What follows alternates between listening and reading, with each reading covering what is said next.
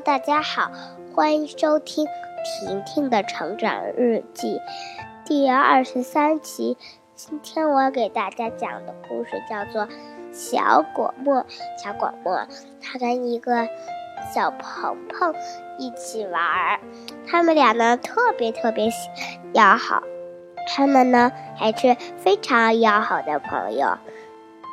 直到有一天，小果沫要去美国了。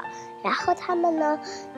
小果沫说：“你录个成长日记，我每天听，这样就可以啦。”直到有一天，小果沫真的要走了的话，小亭子就说：“再见，小果沫。”小果沫说：“再见，我已经，我也会找你来的。”小果木说：“咦咦，还有一个小。”请，请看看吧，哔哔哔哔，他在唱歌呢。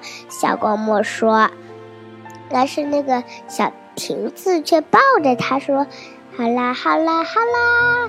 他们都一起唱起歌来了。好啦，今天就到这里吧，拜拜。”